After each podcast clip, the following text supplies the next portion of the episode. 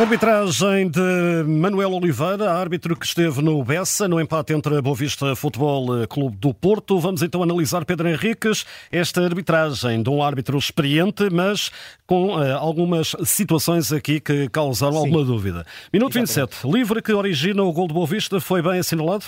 Sim, porque podia haver essa questão, uma vez que o jogo teve um empate e os dois gols eram sempre relevantes e importantes se alguma coisa houvesse a montante deles. E o Gruitch, com a perna esquerda, toca e rasteira o, a perna esquerda também do Reizinho e, portanto, o livre direto bem assinalado.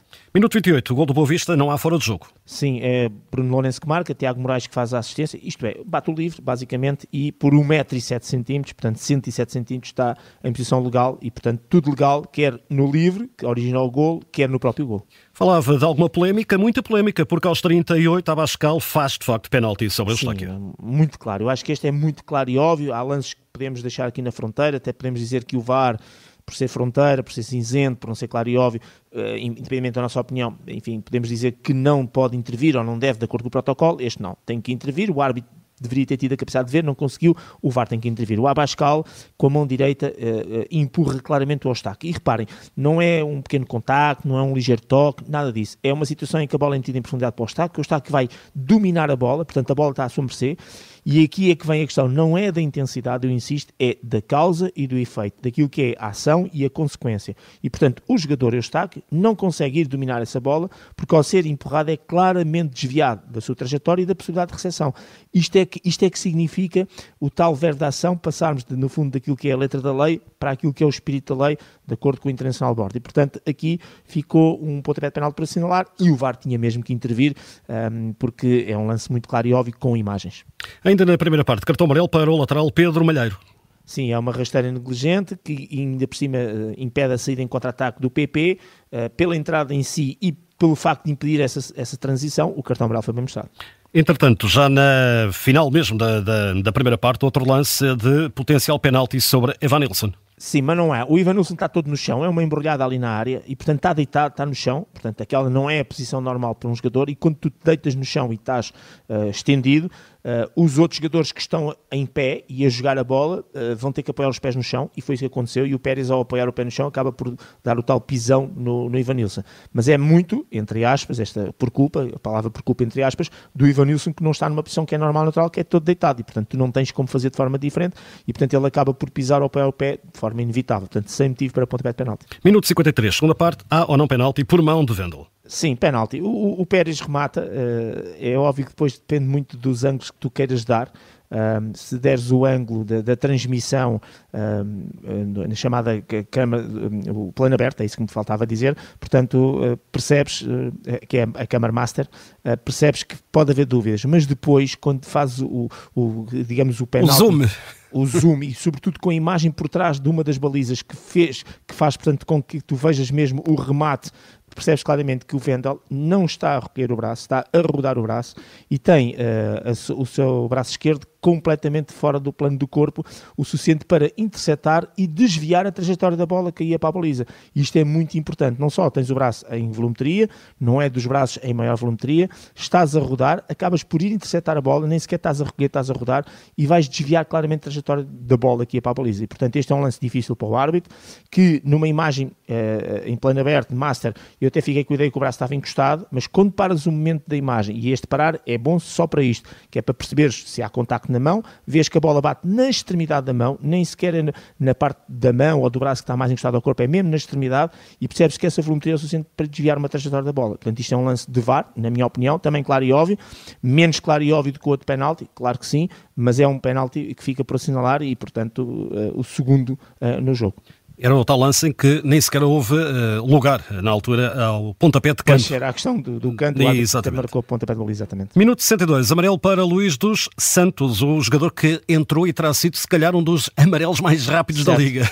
Foi sobre um Vendel, varreu completamente o Vendel, entrou um, de, com a perna esquerda e com o corpo ao mesmo tempo e derruba o Vendel. Não só pela entrada em si, que é muito dura, embora depois há grande aparato também na queda do Vendel, mas é sobretudo uma entrada dura e é sobretudo uma zona já de algum perigo portanto daí nasceu depois um livro que foi cruzado para a área e por estas razões havia, havia e, e houve bem o cartão amarelo para o Luís Santos. Segundo amarelo, fica por exibir a Malheira aos 82 Sim, minutos. O, o, Pedro Malheira é um grande jogador, muito ativo, com muito nervo, como costuma dizer, teve várias situações de limite de, da maneira como foi fazendo as faltas, uh, das várias que até podíamos escolher para, para a questão de estarmos a falar de um segundo cartão amarelo, esta é mais clara e evidente. É uma situação em que ele uh, é infeliz na maneira como aborda o lance, porque o jogador, o Ivan Reim, faz, digamos, uma. é junto ao corredor esquerdo, do lado esquerdo da entrada da área, em que o Ivan Reim faz, digamos, uma rotação, uh, volta para trás, por assim dizer, e ele, uh, ele Pedro Malheiro, perde completamente a noção da sua entrada e com o pé esquerdo, de pitons de sola, acerta em cheio no gêmeo do Ivan Reim. E aqui este, este era o único que não podia ser gerido, houve outros cartões que poderiam ser mostrados ou não e que nós podemos discutir na fronteira, este não. Este, é, este não é uma questão de intensidade, é pitons de sola, mesmo em cheio no, no gêmeo, um, completamente negligente, e isto é o que significa negligência, não tem conta ou perigas com o seu ato, ficou aqui um segundo cartão amarelo e expulsão um, do, do Malheiro para fazer. O jogo estava quentinho, o Porto à procura de, da vitória, minuto 88, amarelo para Vukotic naquela situação que depois resulta num vermelho a Camará e um amarelo a PP. Pois, olha, começando por aqui, o Vukotic é cartão amarelo porque faz uma falta à entrada da área e, portanto, corta um ataque prometedor e, portanto, o cartão amarelo aí sem, sem espinhas, como podemos dizer para o fim, não há. Já estive a rever e depois a Sport TV também passa uma série de imagens uh, no programa que tem o juízo final e estive a rever. Em nenhum momento o PP fez algo para cartão amarelo.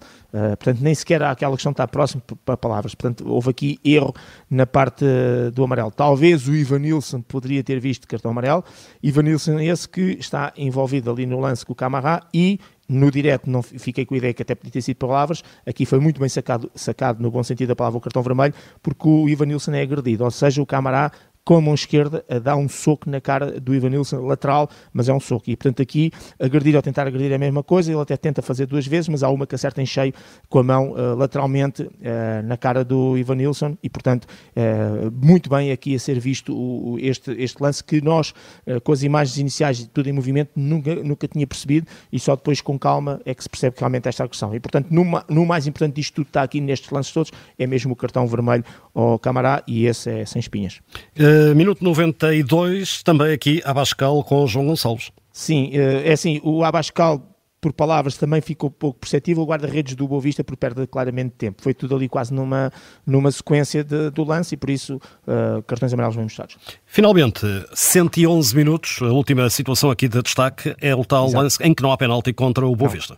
É um último remate do Pepe que remata, o, o Pedro Malheiro recolhe o braço uh, direito uh, e está completamente encostado ao corpo. A bola realmente bate ali a meias entre o braço e a barriga, mas o braço, se não batesse no braço, batia na barriga. Ou seja, uh, isto significa que não há volumetria. Este é o melhor exemplo para dizer porque é que, que não há volumetria, não tem o braço fora do plano do corpo. E, portanto, aqui, boa decisão, sem motivo para pontapé de penalti.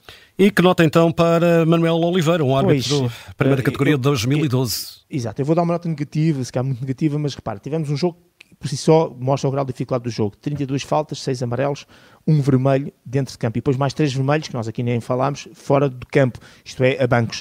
Uh, e aqui o árbitro não tem culpa, obviamente, mas tem, tem a ver com a maneira como conduziu uh, o jogo. Há dois penaltis para assinalar, há um cartão vermelho por acumulação para o, para o Malher, para o Pedro Malher, e portanto acho que são erros demasiado importantes uh, para um jogo. Não estamos aqui a discutir, porque os penaltis até foram para cada lado, e, e entre aspas, podíamos estar a falar de, de, equilíbrio sem grande impacto, se é que se pode dizer estas coisas assim, que não se pode, porque há sempre um penalti que era sempre marcado antes do outro, e isto podia ter, enfim, podia modificar o rumo do jogo para um lado ou para o outro, mas de qualquer maneira, dois penaltis e um vermelho por mostrar por acumulação são erros demasiado evidentes num jogo de grau de dificuldade elevada, uh, mas em que eu espero, obviamente, obviamente, muito mais e, sobretudo, a capacidade de conduzir o jogo de maneira diferente para não levar uh, a isto que aconteceu no jogo. E por isso, uh, nota negativa, nota 2.